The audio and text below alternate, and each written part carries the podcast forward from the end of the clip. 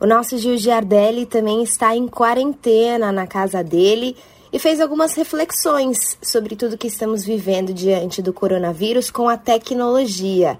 Ele traz um aviso muito importante. Dá o seu recado, Gil. A internet nunca foi tão humana. São artistas fazendo shows solitariamente de suas casas pelas mídias sociais, acompanhados por dezenas, centenas, milhares. É o momento em que as praças públicas se mudaram para o mundo digital. Mas são momentos como esses quando a informação é mais valiosa e também mais perigosa. Espalhar fotos de pessoas que compram em pânico fará com que mais pessoas entrem em pânico. Espalhar que o vírus foi criado pelo homem é uma arma biológica, ou espalhar curas milagrosas. Disseminar teorias da conspiração sobre as UTIs minará a confiança nos profissionais de saúde em um momento em que a confiança é tão vital. Você é o que você compartilha. Este é um mundo em que as boas informações necessariamente não são as mais compartilhadas. Então diminua a propagação de notícias negativas. Assim como praticamos o distanciamento social, o distanciamento digital também é necessário. Estar imerso em um mar de infográficos de coronavírus todos os dias vai afetar a sua saúde mental e de todos. Proteja-se contra a indignação. A indignação te torna vulnerável à manipulação online. Por exemplo, na Ucrânia, uma carta falsa do Ministério da Saúde causou tumulto quando moradores indignados tentaram impedir o retorno de refugiados da China.